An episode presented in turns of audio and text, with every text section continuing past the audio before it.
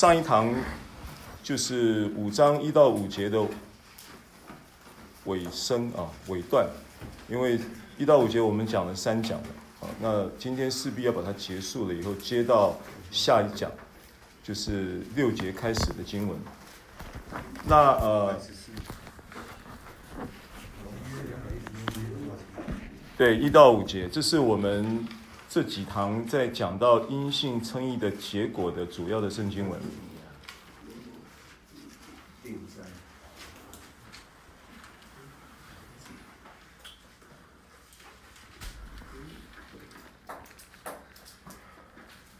OK，翻到了吗？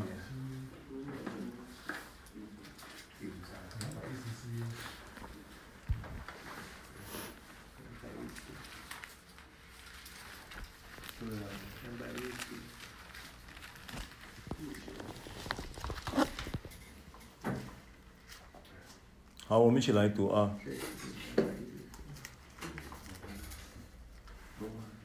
好，我们既预备情，我们既因信称义，就借着我们的主耶稣基督得与神相合。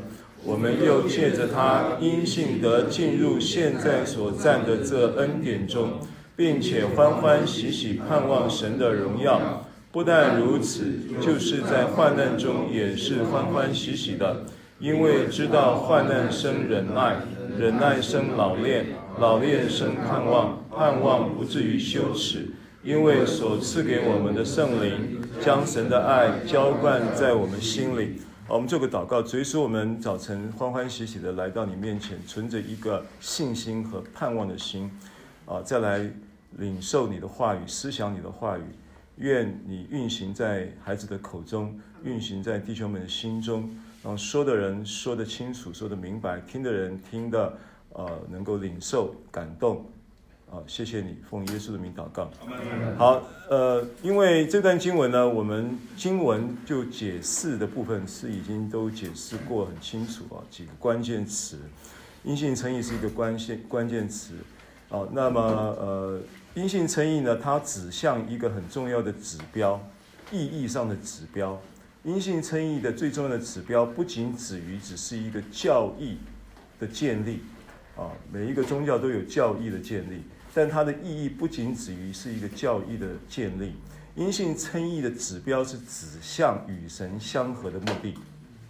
没有阴性称义的这个基础，你就无法与神相合。那与神相合又是什么意思呢？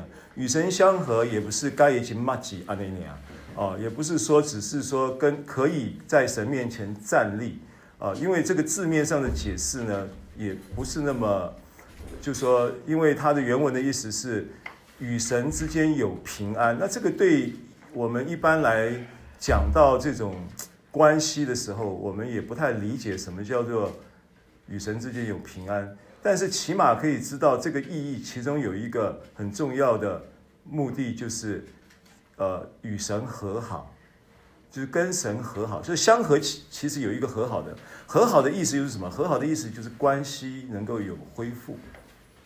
啊，那所以我们讨论到这个阴性称义的指标的时候，说到这个关系其实是有层次的，对不对？啊，我们有讨论到说。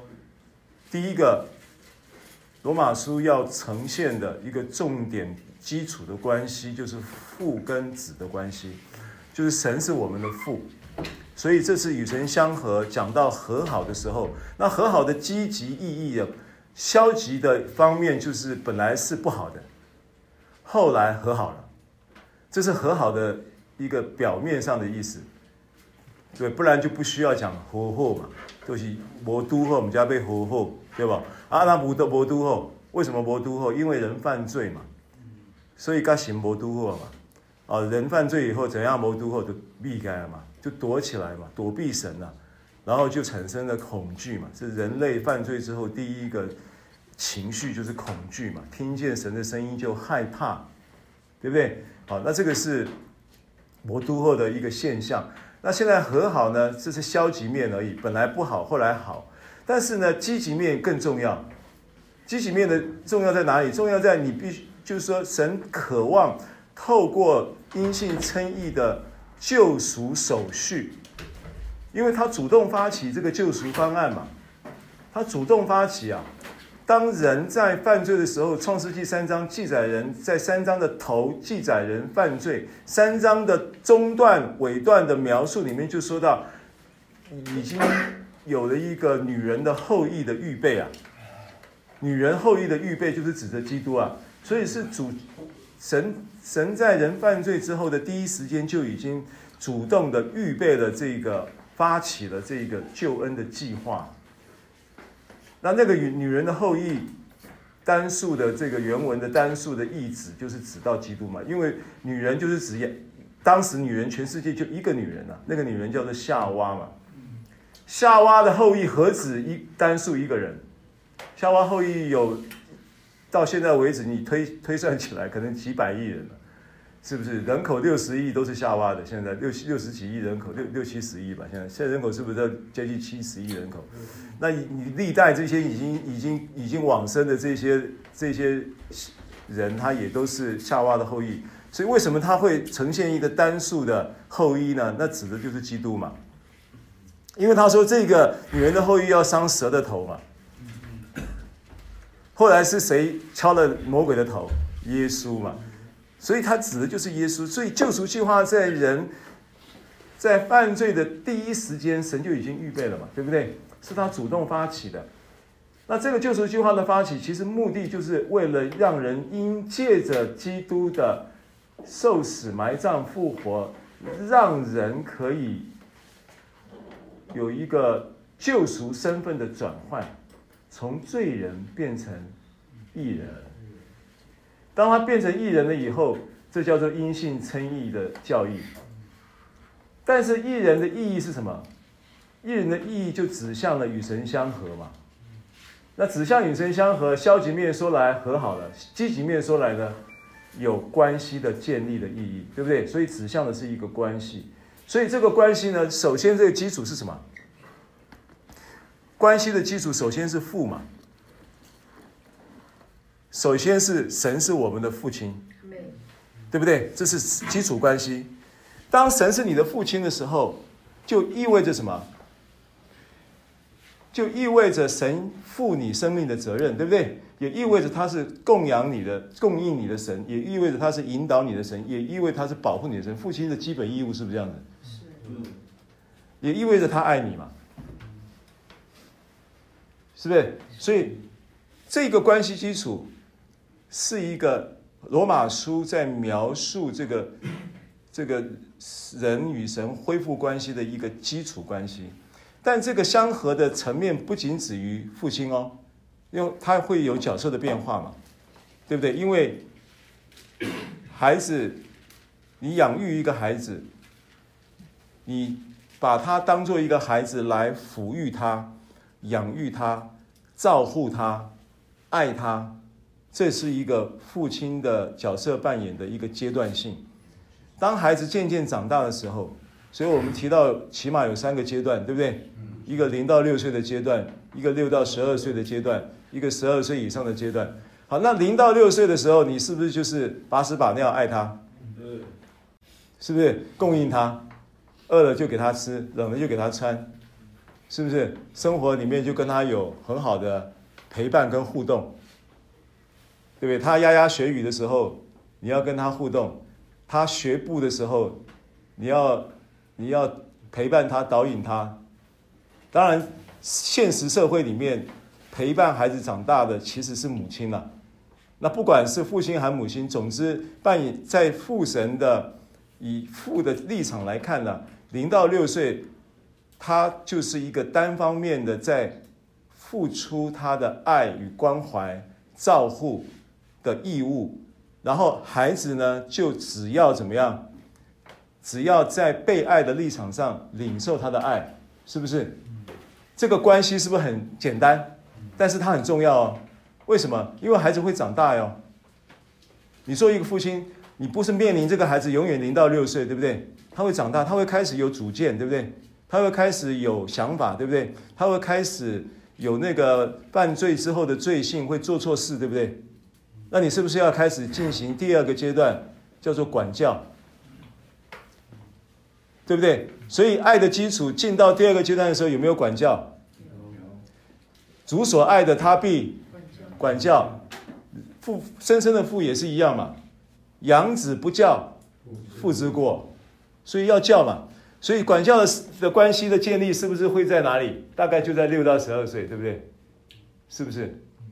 好，那注意这个零到六岁的基础有了，六到十二岁的基础也有了，有了一个爱的基础，有了一个管教的基础，你在管教过程中才会顺利哦。没有爱的基础，你那个管教变冲突，对不对？好，然后到了十二岁以上的时候，最好的关系是什么层次？朋友，做朋友了。因为啊，十二岁以上的孩子，他不听老师的，他也不一定听父母的，但是他听朋友的。所以，如果这一个父亲他能够在零到六岁的时候尽了父亲的责任，跟孩子之间有了一个照护、关怀、啊宝宝怀揣的基础，那个爱的基础，让他能够在六到十二岁成长过程中，能够对他能够施教，能够督督责，能够归正，有很好的家庭教育关系，是不是？那个功能会发挥，他好像一个教练一样，所以父亲有时候会像教练，all right，啊，他会知道怎么样养育他，all right，好，所以有了这个两个基础以后，他才有可能变成朋友哟。如果前面这两个基础没有了，他你不会从零到十二岁是空白的，然后直接到了十二岁的时候，他变青少年的时候，他愿意跟你把话跟你讲。没有这个基础，他不会变成你朋友的。我们讲我们为人父的一个经验，然后我们看父子伦理的关系的这个历程，是不是这个历程？那这个历程是不是就有所谓的？是不是就有所谓的这个呃呃关系的层次？OK，好。那有了，有了是父亲的角色扮演，然后又有生活教练的角色扮演，然后又有朋友的角色扮演，这些这些相合的关系都有了以后，我问你，如果有一天你说主啊，你是我的主，我愿意服侍你，这个服侍是不是很甜美？所以主仆关系是建立在这个基础上。如果你父亲的关系没搞清楚，不知道天父是爱你的，然后你也没有跟他有朋友的关系。刚刚我们唱的知最知心的朋友，这个关系是建立在这个父的爱的关系基础之上，对不对？啊，然后完了以后呢，你成为一个仆人，因为圣经上也讲，亚伯拉罕也是神的仆人，亚伯拉罕也是神的朋友，亚伯拉罕也是神的孩子，对不对？好，所以这个就是相合的一个概念。所以与神相合，其实神可注意这一些关系。都是神在设计主导，要跟你建立，你只是负责回应他。我跟你说，过去我们在律法之下的思维是：哎呀，你要跟神建立关系啊，你要花时间呐，你没有错，这些都没有错。但是不会是你发动的，你是因为被动的领受了、明白了、聆听啊神的话语运行在你身上以后，你的回应很自然，愿意跟神在这一个圣灵的同在中。意识到他是父亲，经历到他如何供应你；意识到他是教练，经历到他如何管教你；意识到他是朋友，你又怎么样能够跟他倾诉，对不对？说你想说的话，你的祷告变得很真实，你的祷告不会宗教化。完了以后，你又变得一个欢欢喜喜、愿意回应他的爱而快快乐乐的跟随他、服侍他的人。否则，你的服侍会变得很痛苦。你的服侍会变成是劳苦重担，你的服侍变成宗教义务，那个不是父亲要的。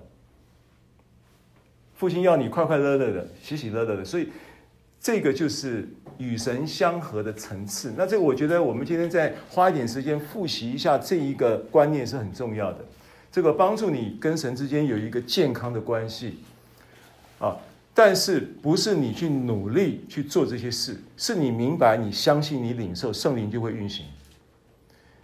让你渴望跟神之间有这些关系的建立，所以这个是基督教信仰的核心了。因信称义带出来的一个结果、目标、指标是这个，所以这就是五章一节的解释。那二二到四四节我们就跳过去了，因为时间的关系。我们最后第五节讲到说，盼望不至于羞耻，因为所赐给我们的圣灵将神的爱浇灌在我们心里。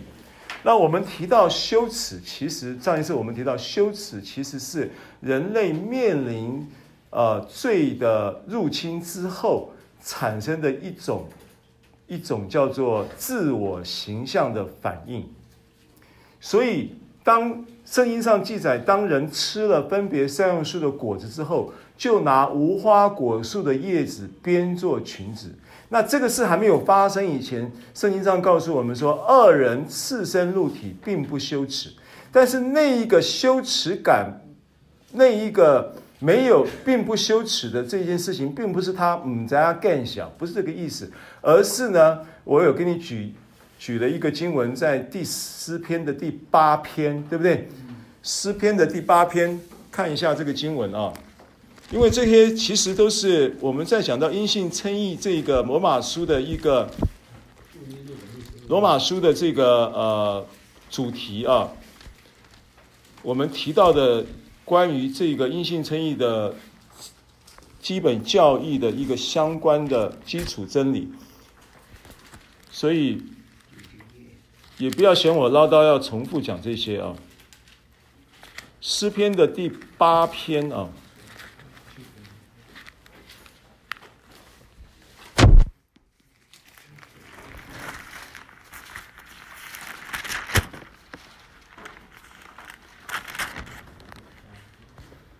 第八篇他说什么呢？他说：“呃，第从我们从第三节，第三节开始看啊，三到五节。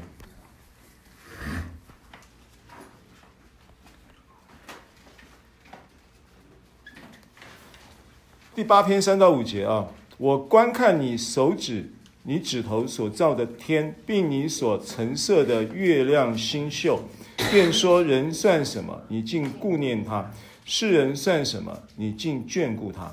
你叫他比天使微小一点，并赐他荣耀尊贵为冠冕。那上次我也给你查了这个字啊，冠冕这个字呢叫做阿塔嘛，奥塔了，奥塔，奥塔的意思呢，它其实呢它是动词，原文不是不是帽子，你把它翻译做冠冕，你就会觉得好像是一顶帽子，但其实它是动词。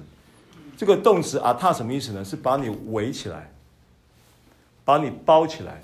换句话说，亚当夏娃当年赤身露体，并不羞耻，并不是我们在他更小，而是他已经被一个神的荣耀跟尊贵包围他，把他包起来了。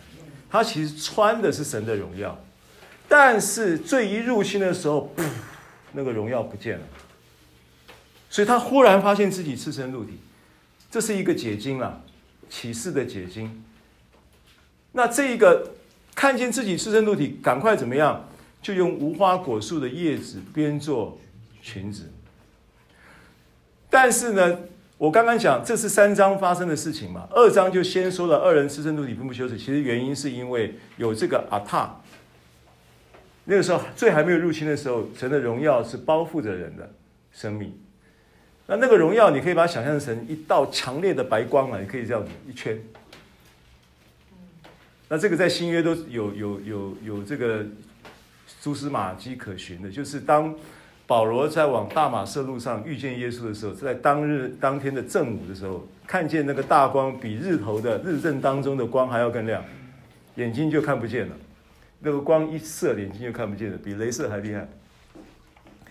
啊，三天瞎了三天嘛。对不对？那那个同样的荣耀的那个光呢，就在当年就在亚当跟夏娃的身上。啊，所以当这个荣耀没有了，这个包袱没有了，看见自己赤身露体，就换上了啊无花果树的叶子编做裙子嘛。好，所以这个是人类在罪入侵之后的一个自我形象的一个发现，是羞耻感。对不对？是羞耻。好，所以但是到了新约因信称义，他说盼望不至于羞耻。啊，我们再看一节圣经啊，就是呃，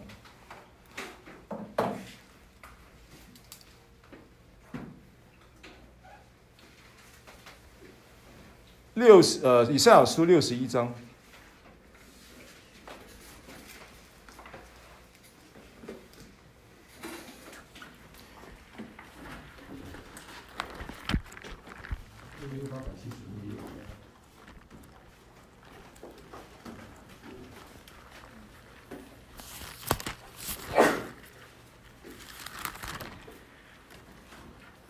以赛亚书的六十一章的第七节，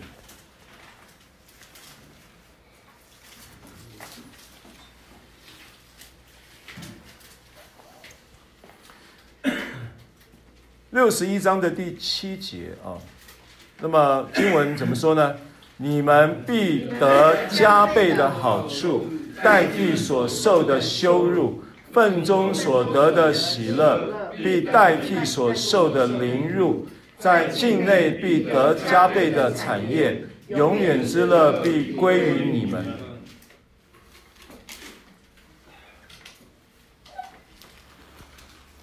好，那当然，六十一章这个经文是一个美丽的应许了。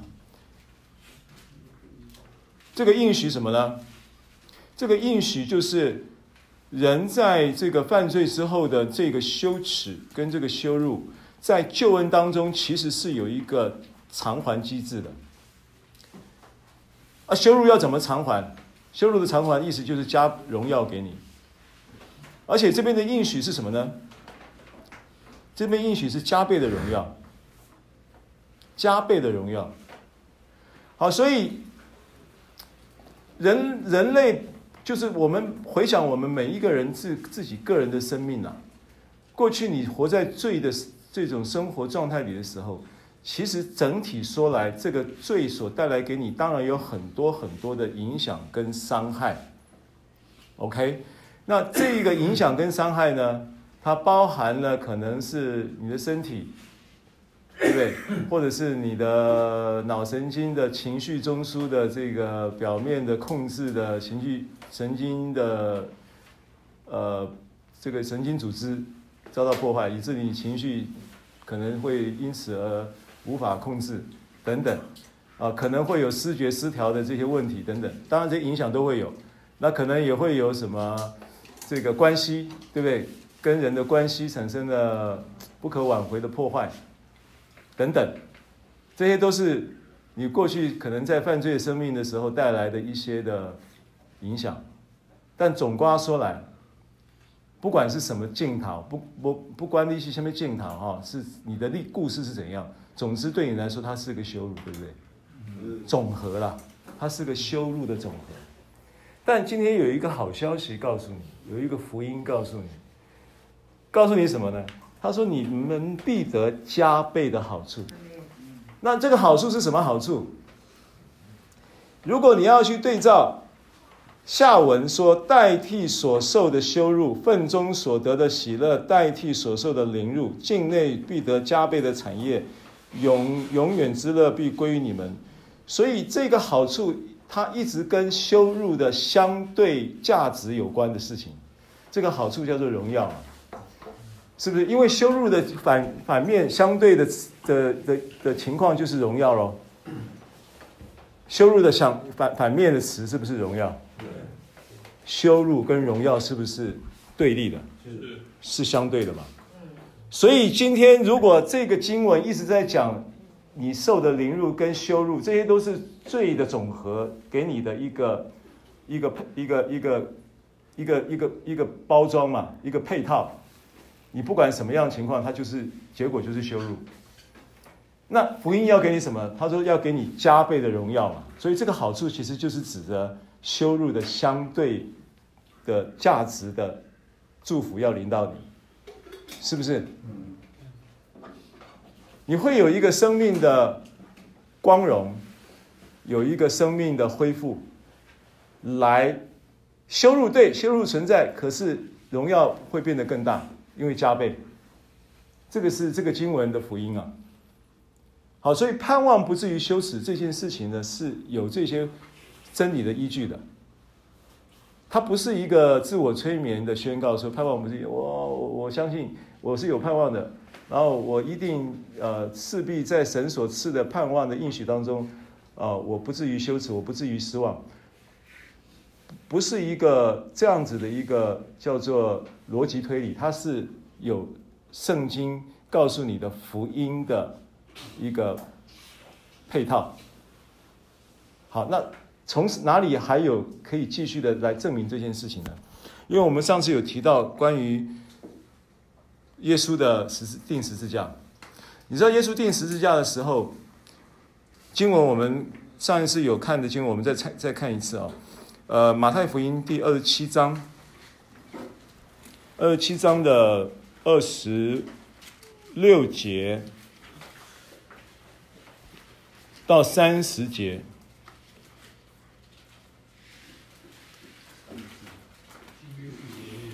耶稣在钉十字架的没有钉死之前的整个历程，充满了羞辱，充满了人类对于这一位救世主的羞辱。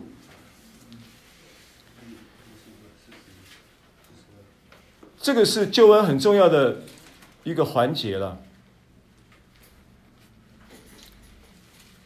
换句话说，其实因信称义的结果指向一个。重要的应许，与神相合，带来一个很重要的阶段性的结果，就是相对的得到补还你过去生命羞辱的补还的加倍的荣耀。那耶稣基督的钉十字架里面的这个描述啊，于是比拉多释放巴拉巴给他们，把耶稣鞭打了，交给人钉十字架。巡抚的兵。那我也跟你描述了这个鞭打，第一个他是一丝不挂的情况之下在被鞭打。马太福音记载鞭打他的时候，他身上穿的袍子是朱红色的，对不对？啊，往下看哈，巡抚的兵就把耶稣带进衙门，叫全营的兵都聚集在他那里，他们给他脱了衣服，穿上一件朱红色袍子。但是同样的经文，如果你翻到。你如果去查对约翰福音十九章的时候，他描述的是紫色的袍子。那意思就是说，其实那个袍子，某个角度看是红色的，某个角度看是紫色的。那个袍子其实是什么颜色呢？很可能是白色的。可以听懂我意思吗？因为他被鞭打的时候，其实那个鞭打呢，他是六个人在在施行，每两个人一组。两个一组的话，他就是好像我们在 work out 的时候，partner 啊，伏地挺身是，或者是什么动作，you go I go，对不对？你一下我一下，你两下我两下。鞭刑也是一样，而且这这六个人呢，两个人一组，第一组呢鞭，再来第二组的鞭，再来第三组最厉害的是带钩的那种带铁钩的鞭。那上上次我记得我跟你讲过，如果你网络上搜一下新加坡鞭刑，他会给你看鞭刑现场摄影的画面。我记得那个画面很清楚，因为那个人呢好像还不是黄种人，好像是类似类似是棕色的皮一个皮肤的人，可能类似像印度跟马来什么，反正那种，也许是马来人。我还记得，然后那屁股是很多肉的，他就一个裤子，然后这边挖一个洞，鞭刑的时候，然后他那个摄影机就就定在那个地方，那个边下去，第一时间的时候边下去的时候，那个边被边的那个位置是泛白，然后渐渐的，差不多隔了差不多五秒八秒，渐渐的变色。变成红，然后呢，他又用镜头又放慢，然后又看到那个皮肤裂开，一边而已哦，裂开，血渗出来，然后还没有打第二遍的时候，他已经血渗出来，裂开之后又慢慢慢慢变成紫色，所以朱红色跟紫色其实它不是。两个人色不不是马太色盲，或者是约翰色盲，颜色看错，是他真的有红色也有紫色，因为编下去的时候，深颜色会反会有变化。而为什么他是白衣服变成又红又紫？因为全身是血。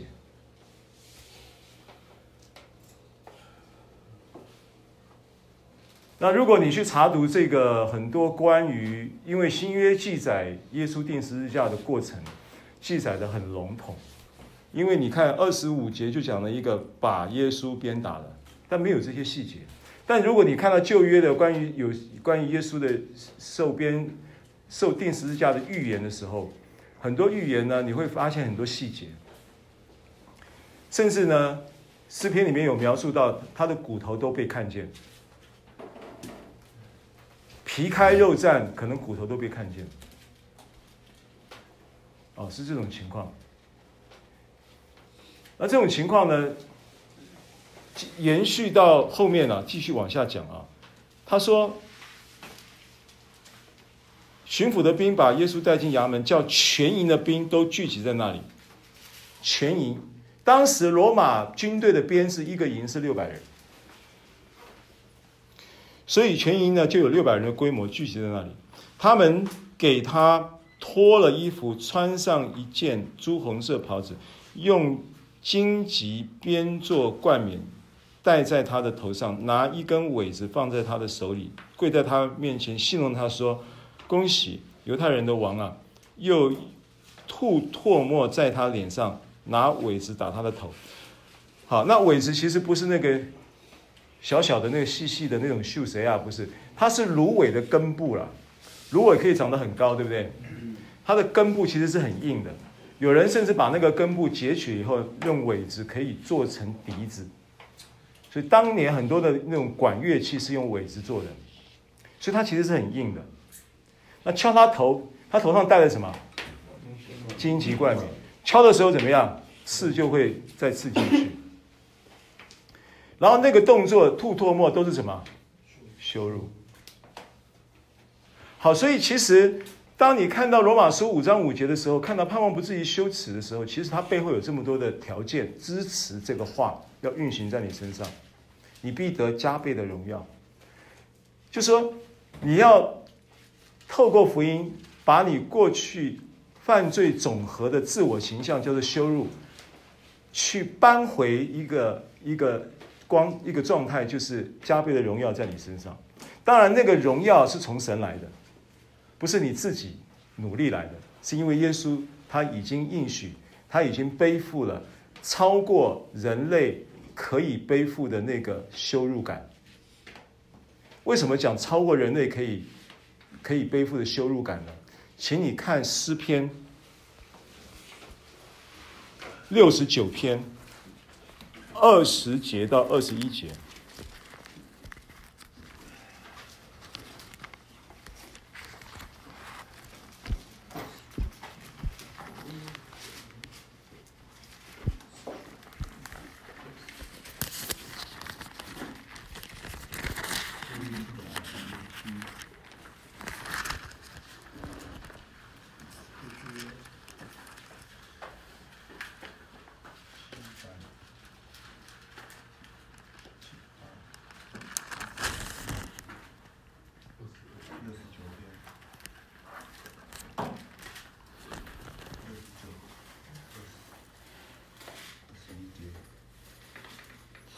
好，你从十八节开始看啊！求你亲近我，救赎我；求你因我的仇敌把我赎回。你知道我受的辱骂、欺凌、羞辱，我的敌人都在你面前。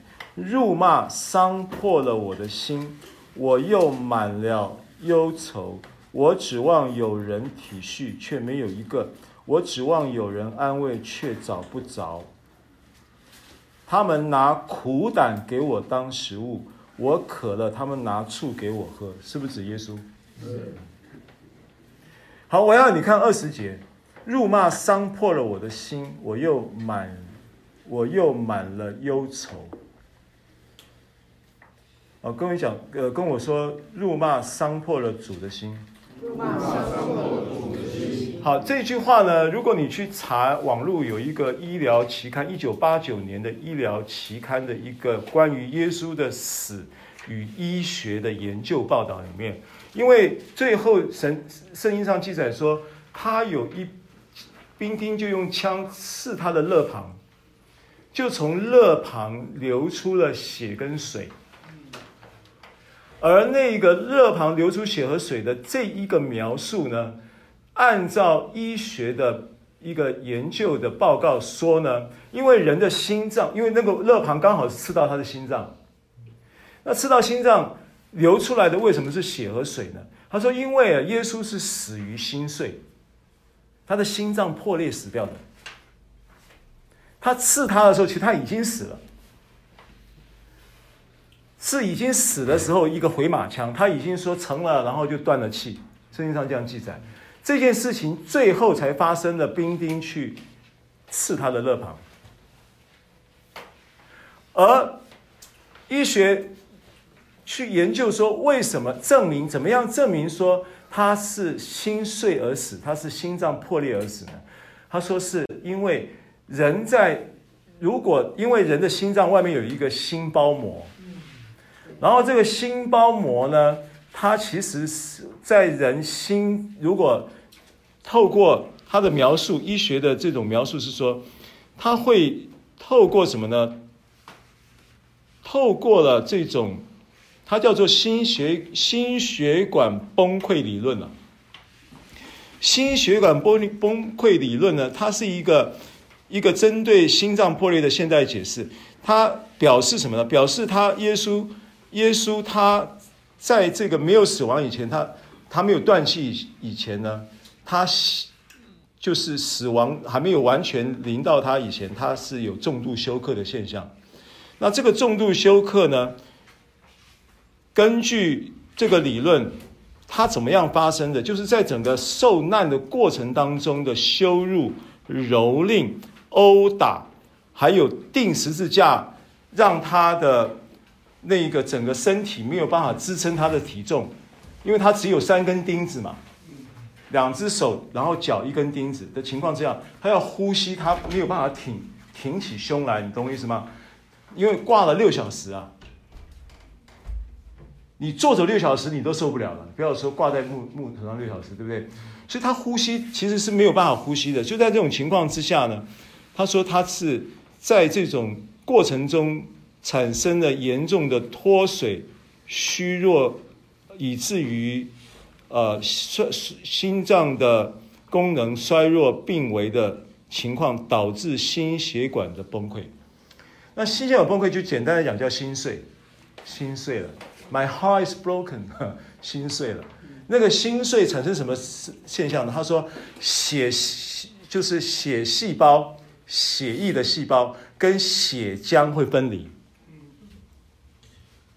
血液的细胞跟血浆分离之后，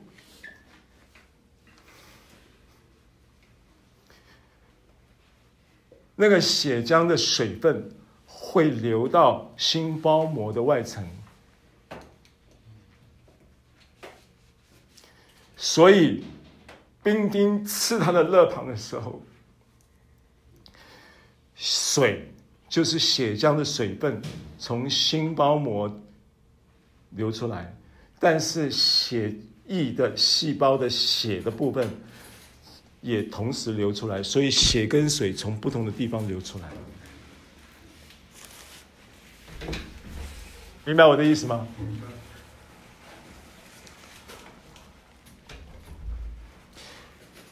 好。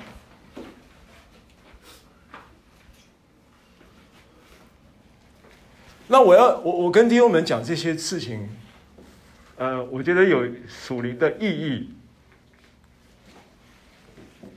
你要有一个认知，就是说，耶稣基督的十字架，整个受难的过程充满了为你我背负的羞辱。请看罗马书十五章三节，那一个羞辱。那个本来是，本来是我们我们在最终所受的羞辱，我们应当受的，而且我们是在这种羞辱这种羞耻的这种这种情况当中，我们没有任何翻身的机会。人如果不是透过福音，在最终的羞耻感会随影如影随形的跟着他一辈子。而耶稣基督的救恩有一个重要的目的，就是要加倍的荣耀，要给我们这一班曾经在最终受到极大羞辱的人。十五章三节，预备，请。因为基督也不求自己的喜悦，如经上所记，辱骂你的人，辱骂都落在我身上。罗马书十五章三节，这个经文其实也就是从诗篇六十九篇其中的一节引用了诗篇六十九篇，因为他经上所记就是诗篇六十九篇。刚刚我们读的那段经文的上文就有提到这句话。好，我想这个是我们讲到盼望不至于羞耻的时候，我们讲的依据了。为什么你你你在基督里，你在？这个福音的真理当中，你可以找到你心灵的归宿，你可以找到你的新身份的定位，你可以找到生活的优先顺序，你可以找到新的盼望，你可以找到永生的数值，你可以期盼你的生命能够从羞辱翻转为荣耀。是因为耶稣基督的钉十字架，好吧？那我想这个部分我我们就谈到这里哈。那我们继续往下走，我们再接着五章的呃六节到十一节，啊，五章六节到十一节，啊，我们要进到以神为乐的这个这个讲题啊。好，翻到了我我我来读啊，五章六节，因我们还软弱的时候，基督就按所定的日期为罪人死，为一人死是少有的，为人人死或者有敢做的，唯有基督在我们还做罪人的时候为我们死，神的爱就在此向我们显明了。现在我们既靠着他的血称义，就更要借着他免去神的。好，这个神的其实原文是没有这两个字的，原文是没有神的这两个字，请你在圣经上做一个做一个记录，就神的这两个字，原文是没有这两个字的。就要借着他免去愤怒，因为我们做仇敌的时候，且借着神儿子的死，得与神和好；既已和好，就更要因他的生得救了。不但如此，我们借着我们主耶稣基督得与神和好，也就借着他以神为乐。好，我想。我想我们在先前呢，在不同的聚会中曾经提过、分享过这个主题，也分享过这段圣经啊。那呃，今天呢，我尝试着就是说，在重重新重温这段圣经的时候，啊，我我我简略的来，一面说来是听过的话，就是复习。一面说来呢，我们盼望也透过温故能够知新，有能够有新的启示。首先呢，我要先讲一下这个第六节啊，就是基督按所定的日期为罪人死，这件事情有什么意义？啊，呃，首先这个所定的日期这个词哈。它的原文呢，它是一个希腊文的字，叫叫做 Kairos。啊，请跟我说 Kairos。Kairos 是什么意思呢？其实 Kairos 就是时候，就是英文讲 timing，啊，时候。呃，所定的日期这个词，中文的翻译是这样啊，其实它的英文就叫 Kairos，它的希腊文的拼音叫 Kairos。那 Kairos 呢？它的意思其实就是时候。那时候呢？其实它的如果这个时候。那另外还有一个字，还有一个字叫 Chronos。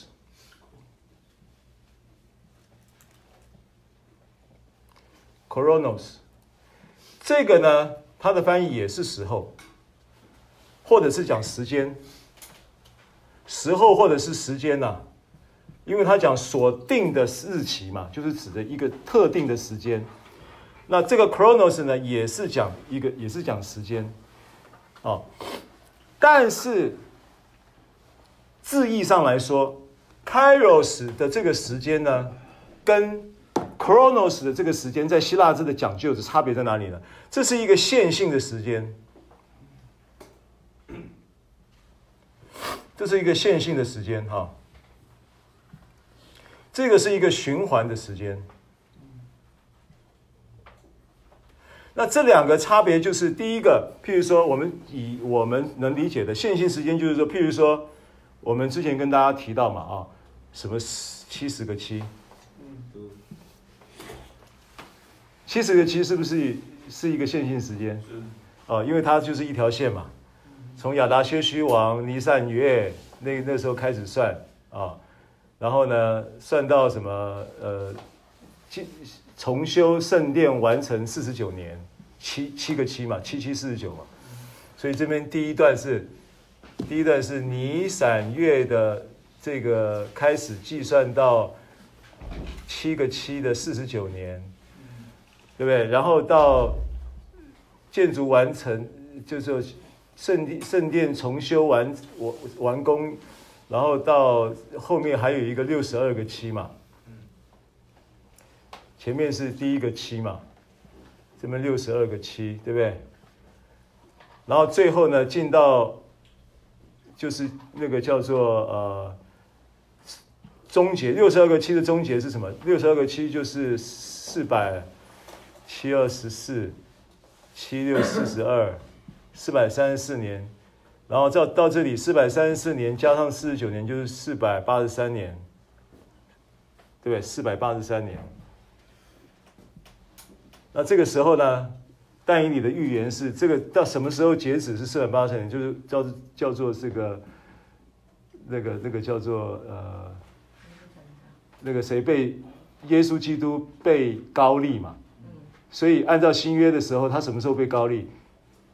被高利就是最后一趟进耶路撒冷的时候，何塞纳，何塞纳那个时候他是被正式被。民众高举为王嘛，啊，然后呢，后面就有被剪除，对不对？然后这边叫恩典时代，是不是？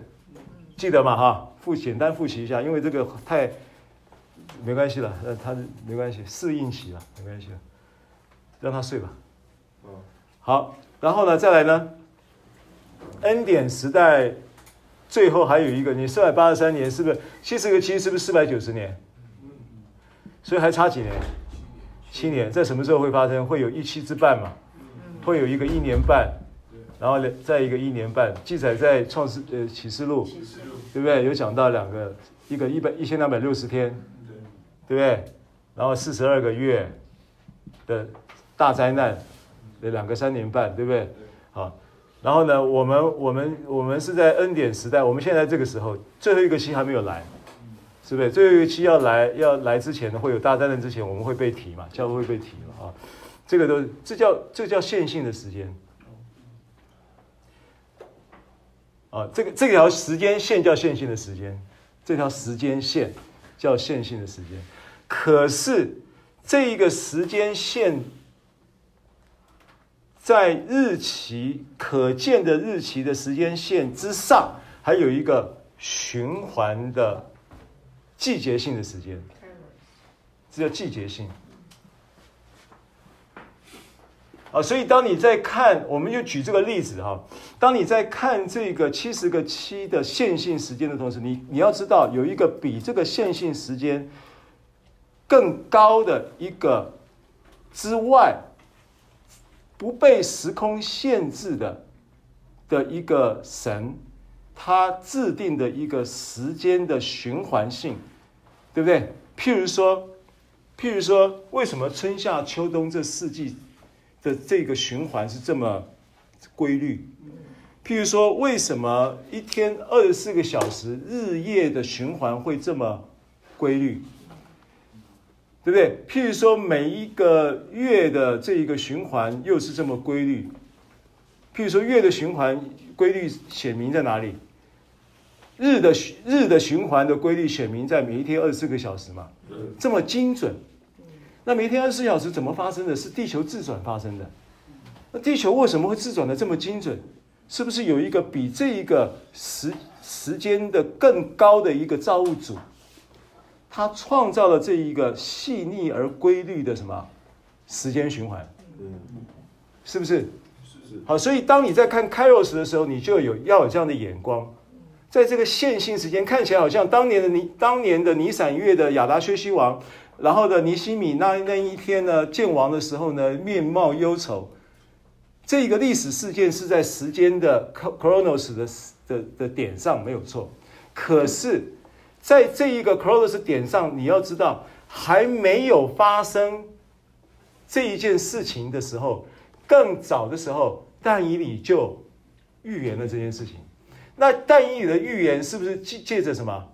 借着造物主的 Cronos 的这一个时间季节性的高度，来预言这个线性时间要发生的事情，可以理解我意思吗？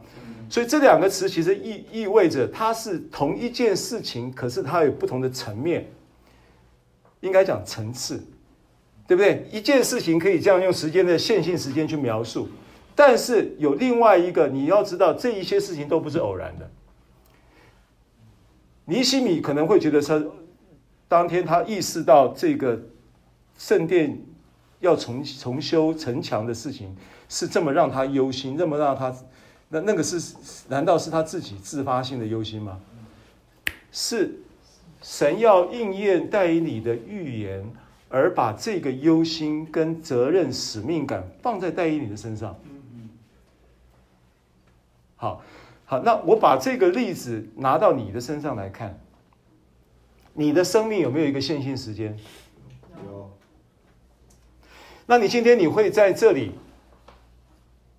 开始重修你生命的城墙，你会愿意来面谈，你会愿意面谈之后勉为其难的来试试看。你会愿意来这里试试看的时候，过程当中还有很多的挣扎，还有很多的冲突的过程当中的这些事情，都在线性时间不断的发生。可是你知不知道，还有一个更高的 Chronos 是你的造物主，把你早就已经预先预定你要受羞辱之后，反要得加倍荣耀的应许在你身上。你哪里想得到？以前哪里想得到？以前还一还还来两次诶以前来 interview 的时候来两次，第一次来了以后回去再见，再一次回来事隔两年回来的时候掰咖，一来的时候是好好的没有掰咖的，对不对？啊啊完了以后又可以，到了一年的时候又又又线性时间在走，到了一年的时候呢，无所适从跑来找牧师聊一聊，又再一年，又又又再一年，一搞现在七八年了。这些线性时间的事情在发生，背后有一个造物主，他有一个 Kairos 的高度在掌管你的生命。你要理解，神是这样子在在运作，在时间里的意义。跟我说，时间是神的爱。时间是神的爱。你要在这些事情上看见神的爱。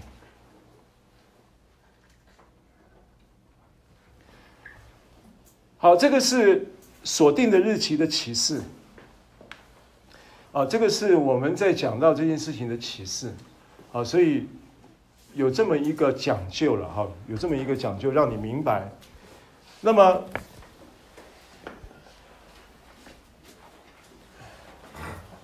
我们看一下耶利米书二十九章十一节。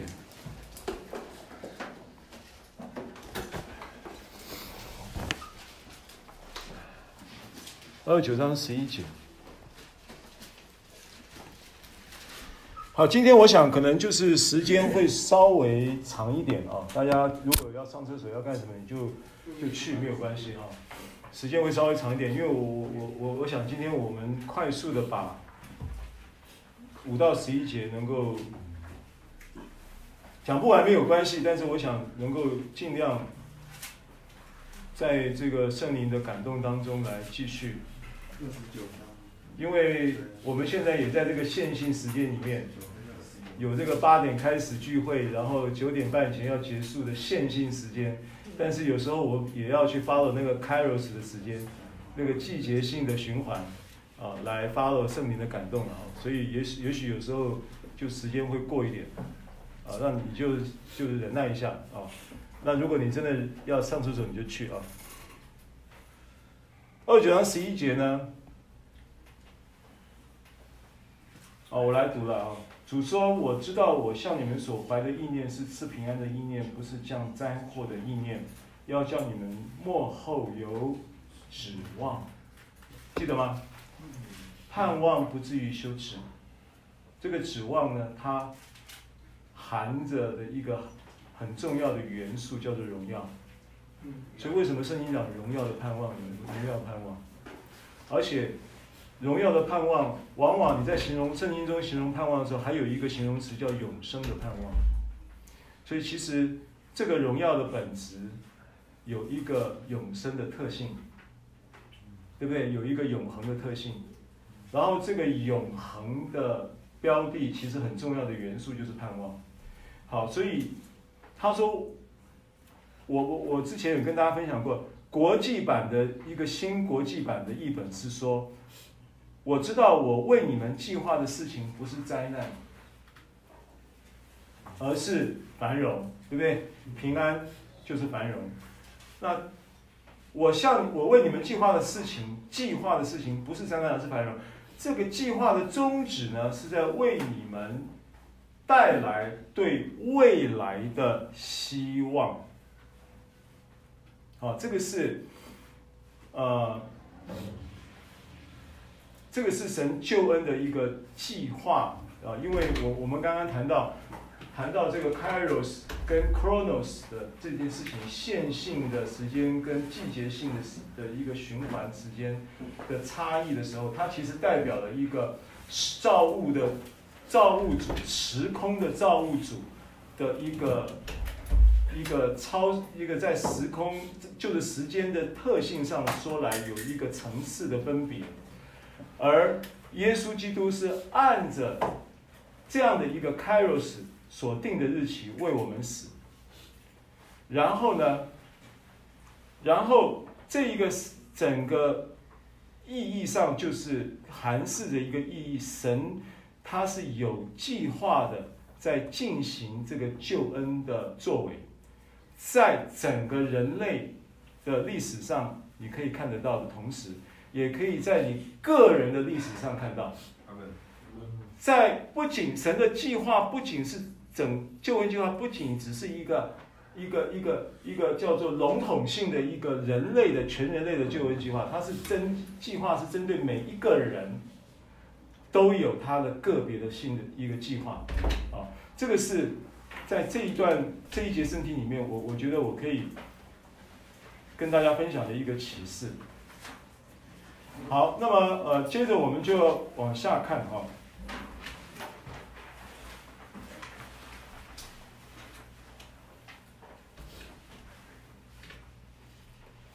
七节八节。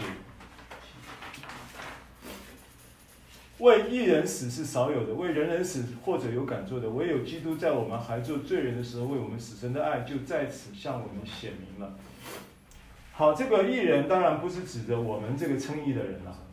这边讲这个艺人啊，不是指着那个称义的人，这个艺人是指着很很有很很正人君子、很好的人啊，应该这么说，就是不是很好的，就是就是对，也可以说是他的意字义上是说一种行为端正，然后刚正不阿。像包青天这种人啊，就是这个这个，大概就是这么一个形象。这种人，那这种人他说，其实为他死是少有的，啊，这个是为为为什么讲说为这种人死是少有的？为人人死或者有敢做的，人人就是指的那种很 nice 的人啊，然后很很好的人。那不管是义人刚正不阿。或者是很好的人，啊，这个其实都谈不上说有人会为这种人死，但是唯有基督在我们还做罪人的时候为我们死，神的爱就在这件事上向我们显明了。那其实我们是不是义人呢？我们也不是义人。我们是不是好人呢？其实我们也谈不上是好好人，啊，但是呢。即便是有艺人是好人，都很少有有人可以为你卖命，懂吗？意思是这样子。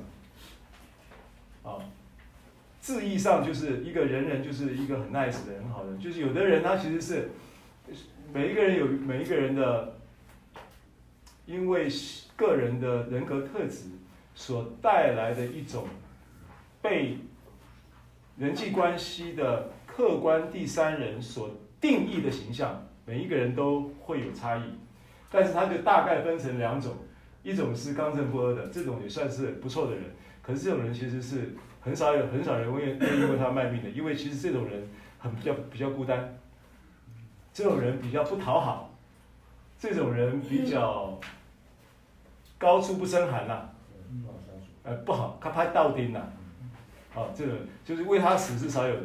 所以我要解释这个艺人，不是指的因信称义的人，是指的这种人。那人人就是指的一种很 nice 的人，啊，他就是特别有怜悯心，然后或者是特别情感丰富，或者是特别这个懂得去跟人互动，或特别喜欢跟人在一起。有有这样的人，有的人就很难跟人互动，呃，喜欢宅在家里，啊，就是我就是那种比较喜欢宅在家里那种。就是这这种就是人的特质，但是不管你是什么样的特质，其实耶稣只有一件事情显明了神的爱，就是当我们还在做罪人的时候，就还做罪人的时候，基督呢就为我们死，好，这件事情呢就显明了神的爱。啊，那其实这个罪人呢，因为。希腊字在讲罪人的时候，希腊字讲罪人的时候，因为罪嘛，哈马提亚，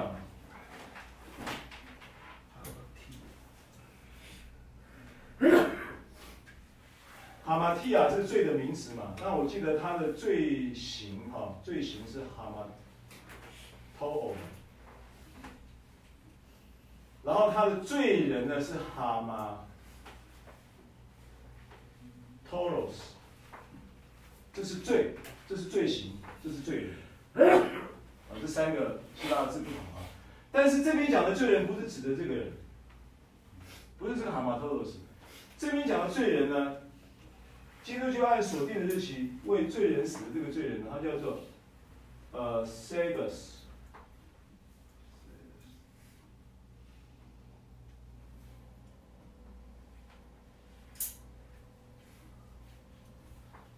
啊，Sebus 是什么意思？其实它指的是一种不敬虔的人。嗯。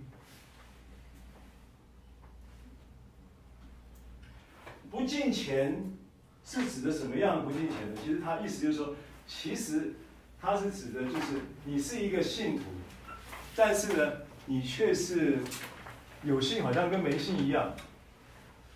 这个是第六节讲这个罪人，他他用这个字哦，唯有基督还在我啊。在我们还做罪人的时候为我们死，啊，不敬虔的这个这个罪人，所以所以呢，这个翻译成罪人呢，其实是会让人误解的，他指的是一个不敬虔的人。好，所以这个话，这个话，他是向着信徒说的。好，这是第一点，我特别说一下，因为之前没有提到这个这个这么细啊。好，现第九节我们来看啊，第九节，预备起。现在我们既靠着他的血称义，就更要借着他免去神的愤怒。好。我刚刚讲的，就是原文其实是是没有“神”的这两个字的，是要免去愤怒。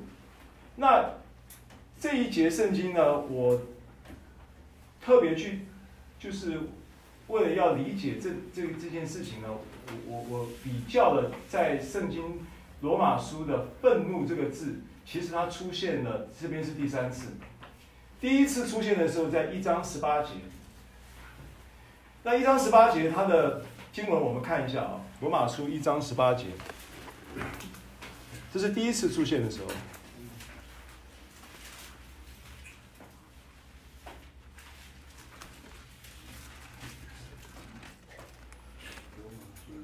一章十八节，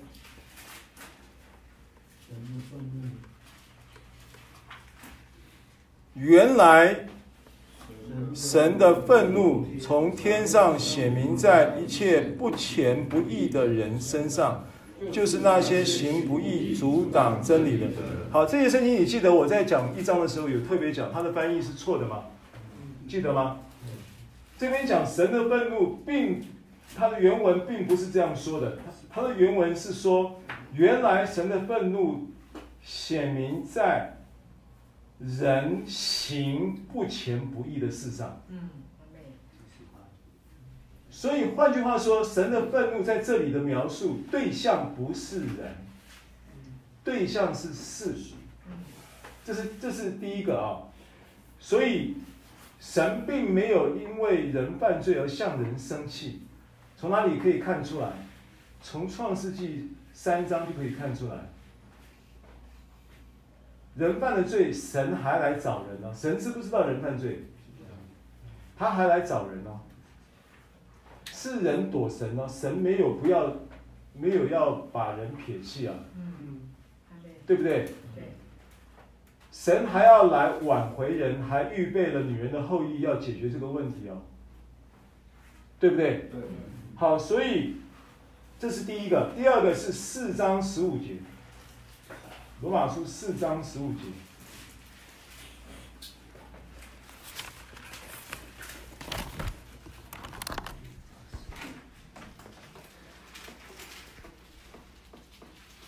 四章十五节说：“因为律法是惹动愤怒的，哪里没有律法，那里就没有过犯。”好，第三处就是我们刚刚看的五章，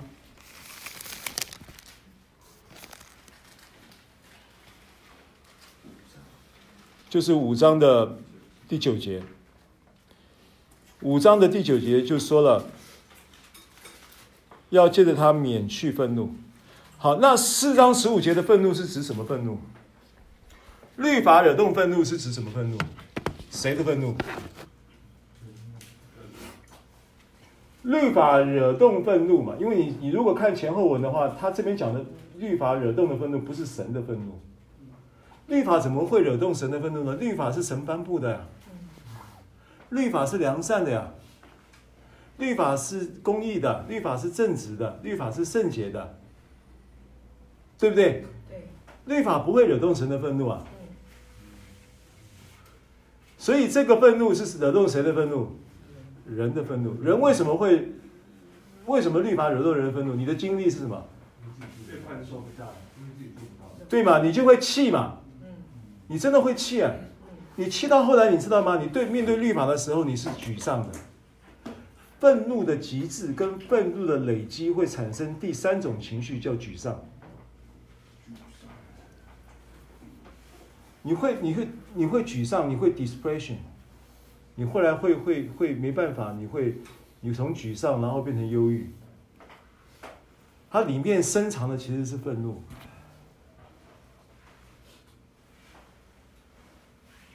好，所以今天如果你这样子去理解这件这个经文以后，再来看九节，你会看得比较清楚。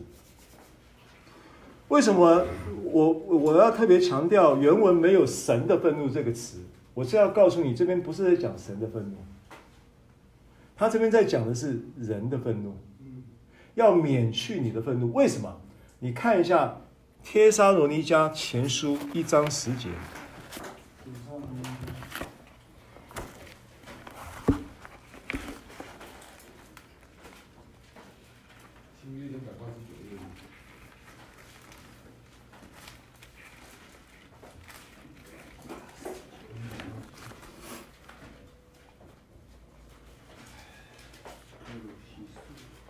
一章十节，等候他儿子从天降临，就是他从死里复活的那位救我们脱离将来愤怒的耶稣。好，这个愤怒跟那个愤怒啊，因为这边讲的愤怒，它其实是原文的意思是受刑了，受刑。这边讲这个愤怒，当然他有有就是，呃，我我看一下他的原文哈，我记得就是他叫 onagale。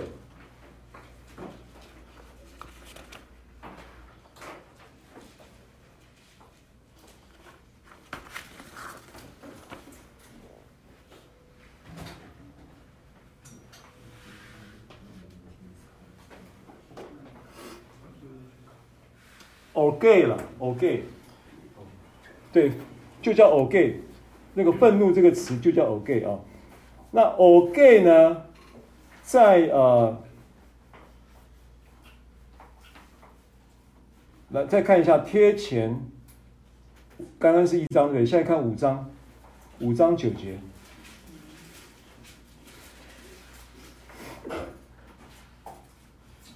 五章九节。好，请，因为神不是预定我们受刑，乃是预定我们借着我们主耶稣基督得救。好，那受刑画起来，受刑原文也是 OK，原文也是 OK。所以我要告诉你的就是说，五章九节，罗马书五章九节说，我们现在既靠着他的血称义，就要更要借着他免去 OK。免去愤怒，那这个愤怒指的是我们人在律法之下被定罪而产生的一种状态。这种状态呢，它其实是一种受刑的状态。所以，其实救恩很重要的是在在这一段圣经里面告诉你说，他要把你脱离，让你能够得自由，对不对？因为。愤怒会成为一个囚牢一样的，把你关起来了，让你不自由。啊，所以其实你去回顾一下你的生命，你有多少的错误的决定是在愤怒的之下做的？你有很多很多的问题，你有很多很多的这个重大事件发生在你身上，很多时候背后都有愤怒。愤怒成为让你不可逃离的囚牢一样，你总是在愤怒的时候说说了一些话，你总是在愤怒的时候做了一些事，对不对？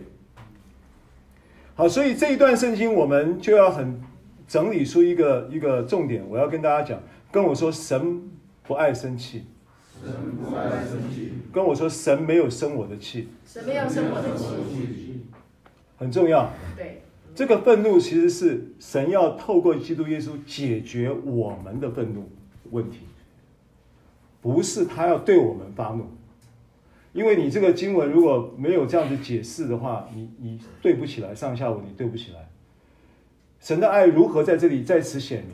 要释放你脱离这个愤怒，透过耶稣基督。因为什么你知道吗？因为所有的神在对于人类的最，对于人类的罪的这个愤怒有没有？有啊，一章十八节就讲了，一章十八节就讲说，他在他的愤怒呢，是在一这些人所行的不虔不义的事上嘛，对不对？好，换句话说，人类犯罪，神有没有生气？神有生气，但是不是对人生气，是对那个罪生气。对不对？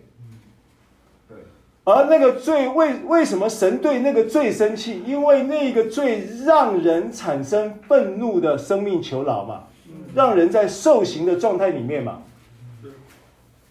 绑住他的生命了嘛，所以他要透过耶稣基督来受刑，背负这些本来要在人生命中绵延不断的这种不自由的愤怒的。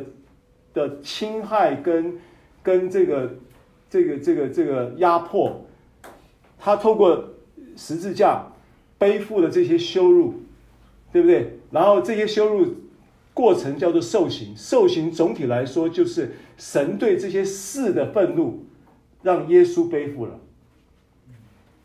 来解决人生命的问题，让人呢可以脱离这些愤怒，是不是？好，所以所以这边神不爱生气，神也不是对我们生气，这个是这段圣经必须要你要有的。然后呢，你愤怒要怎么样来免去呢？当然，客观的说来，十字架免去愤怒没有错，福音免去你生命的愤怒，的确。当你聆听福音，当你明白福音，当你理解福音，当你在福音真理中不断的去经历一些生活的单一事件，你会发现你的脾气会被改变吗？你发怒的机会变少了吗？你发怒的力道也变弱了吗？因为喜乐开始在你生命中萌芽嘛。喜乐的这种这种这种流淌在你生命中，很自然的就包覆了你的。因为伤口所带来的愤怒的那个伤口，对不对？所以你生命的机能开始正常。因为神造人的时候就是按着他的形象跟样式造，神的形象跟样式没有愤怒啊，神的形象样式是喜乐啊，因为神的是喜乐的神嘛，圣经上是不是这样讲？所以你理当也是喜乐的过人生嘛，所以他给你安置在伊甸园也是希望你喜乐嘛，伊甸就是快乐的意思嘛。所以愤怒跟喜乐是不是相对的？那神给他给给到基督耶稣背负了这些愤怒之后，给到你喜乐的生命，是不是神救恩的一个彰显？你个人的生命的经验就要从这个福音里面看得到，对不对？好，最后呢，我们也准备告一段落了，请你看马可福音三章十七节。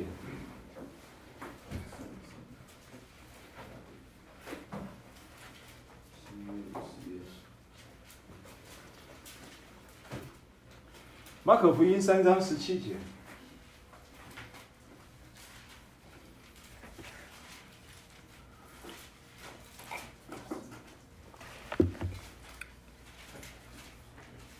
为什么罗马书呢？他讲到这个事情的时候，就说我们既靠着他的血，因为九节说我们既靠着他的血称义，就更要借着他免去愤怒。靠着他的血称义这件事情的本质的意义是在显明神的爱嘛？因为神的爱就在此就显明了，对不对？好，所以马可福音三章十七节，还有西庇太的儿子雅各和雅各的兄弟约翰，又给这两个人起名叫什么？半尼奇。半尼奇什么意思？雷子的意思。Son of 就是什么？Son of thunder，雷子嘛，雷公的儿子了。雷子什么意思呢？就是脾气很坏的人，脾气非常暴烈的人叫雷子。约翰是这样的人啊，但是约翰后来有没有改变？有。他怎么改变的？从哪里看出他的改变？因为他不断的自称自己是耶稣所爱的那门徒。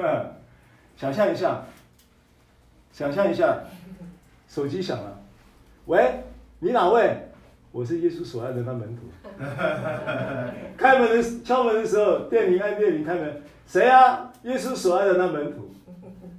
约翰是这样子称呼他自己，意思是什么呢？当然，神不是特别爱他，神爱每一个门徒。他神耶稣爱约翰的爱跟爱犹大的爱是一样的。但是约翰特别的，他在体验或认知耶稣的爱，认知的是这么强烈。神没有偏爱啊，耶稣没有偏爱人，只是他在单方面认知。耶稣爱他的这件事情，认知非常主观，非常强烈，所以他神的爱是不是在此显明？同时，神的爱是不是免去愤怒？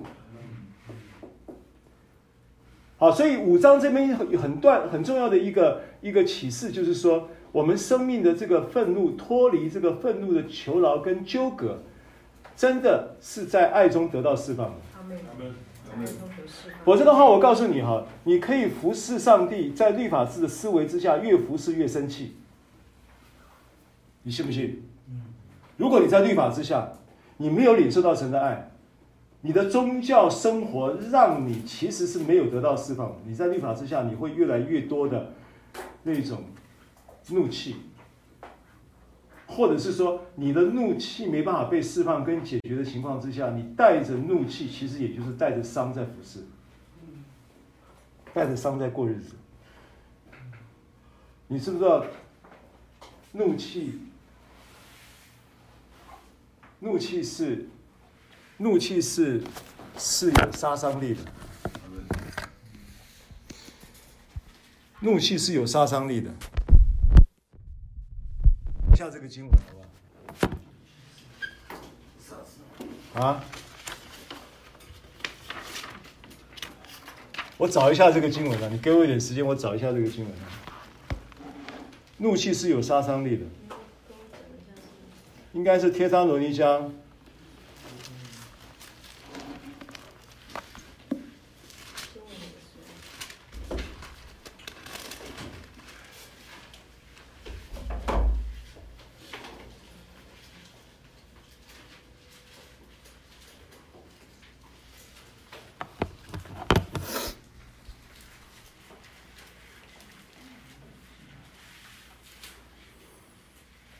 没关系，时间不够了，我我找下次找到了以后再跟大家分享啊。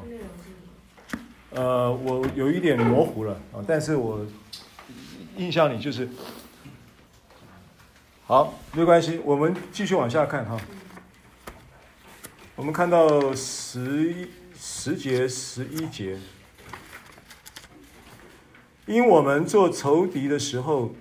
且借着神儿子的死得与神和好，既已和好，就更要因他的生得救了。十一节一起来读，请。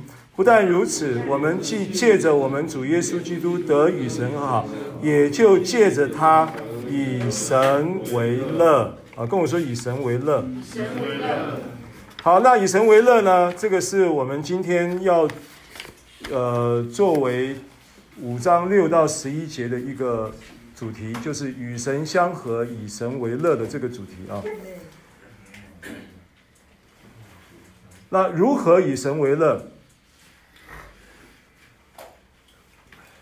如何以神为乐啊？第一个跟我说，放大耶稣，放大耶稣，问题就缩小，问题就缩小。啊，经文在路加福音一章四十六节、四十七节，玛利亚说。我心尊主为大，我灵以神我的救主为乐。啊，他这边讲到尊主为大的这一个“尊”字，其实原文的意思呢，就是它叫做 “megaluno”，“megaluno” 尊什么什么为大，意思就是把什么什么放大，把什么什么变大，把什么什么变长的意思。所以尊主为大，就是放大耶稣，把很多时候其实问题变大，是你自己把它放大。为什么你把它放大？因为你反复思想它，就越想越大，把问题越想越大，翻来覆去在床上睡不着觉，一直想那个问题。对不对？但是呢，这边告诉你，玛利亚怎么样，怎么样以神为乐？因为他说我灵以神我的救主为乐嘛。他怎么样以神为乐？他把耶稣把神放大。那把神放大什么概念呢？把神放大的概念就是把神的话放大，因为道就是神啊，神就是道，所以道要放进你的思维里面，神的话语放大。啊，这样子就容易就以神为乐，这是应用的一个以神为乐的启示啊。第二个跟我说用吃来解决问题，用吃来解决问题。为什么？因为人类其实历史上出问题就是吃嘛，吃了分别善恶树的果子嘛，吃出了问题，所以用吃来解决问题嘛，是不是？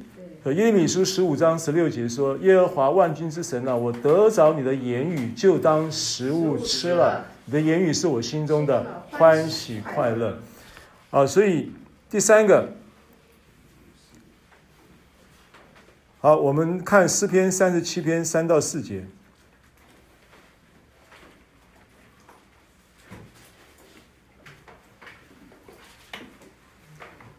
诗篇三十七篇三到四节。你当倚靠耶和华而行善，又要以耶和华为乐，他就将你心里所求的赐给你。翻到了吗？三十七篇三到四节。好，请你当倚靠耶和华而行善，就在地上以他的信实为粮，又要以耶和华为乐，他就将你心里所求的赐给你。好，跟我说行善喜乐，行善喜乐，行善，喜乐行善。好，最后啊，传道书三章十一到十三节，诗篇的后后面，呃，传歌赛，对，诗篇的后面一卷啊。三章十一到十三节，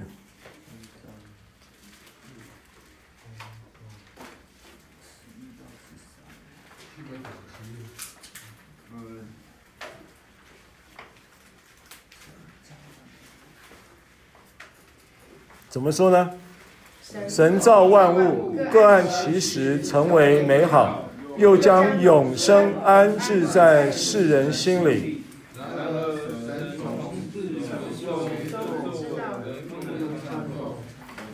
我知道世人莫强如终身喜乐行善，并且人人吃喝，在他一切劳碌中享福，这也是神的恩赐。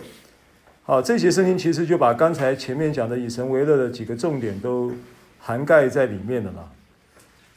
哦，就包含了放大耶稣，放大神的话语，问题缩小。对不对？包含了用吃来解决问题，因为他将他将永生安置在人心里了。那永生其实这个应许，它是一个应许，对我们来讲好像它是一个未来的盼望。可是实际上，他说永生已经在你心里。永生的数值呢，就是因着信心而充满着对未来美好的盼望。所以永生已经在你心里面嘛？怎么来的？因为你总是把神的话放大，你就会凡事盼望。神的话跑掉了，问题放大了，就凡事没希望，就这么简单。所以永之安置安置在人的心里，然后呢，终身喜乐行善，而且人人吃喝，得着神的话语，将食物吃了。在吃的事上出了问题，也必须靠吃来解决问题。我们去做结束祷告。嗯，天父，我们感谢你，主，让我们学习认识你的真理。当我们晓得你真理的时候，我们的生命就要得自由，帮助我们与父建立美好的关系。主要当我们与你建立关系的时候，我们的生命将要充满幸福，充满平安，充满智慧与能力。主帮助我们把你的把耶稣放大在我们心里面，帮助我们把你的话语看重在我们的心里面。主，我要奉耶稣的名来祝福我们所有的弟兄。主，所有的弟兄真的得到话语的启示和亮光，懂得来追求我们神的话语。主啊，谢谢你，因为一生的果效都是由心发出。主啊，让这心爱慕神的话，奉耶稣的名命令宣告这个爱慕神话语的心放在弟兄的里面。主啊，一生都在追求神话语中的启示和奥秘。感谢主来向我们显明，谢谢耶稣爱我们永远到底不改变。奉耶稣的名祷告。阿门。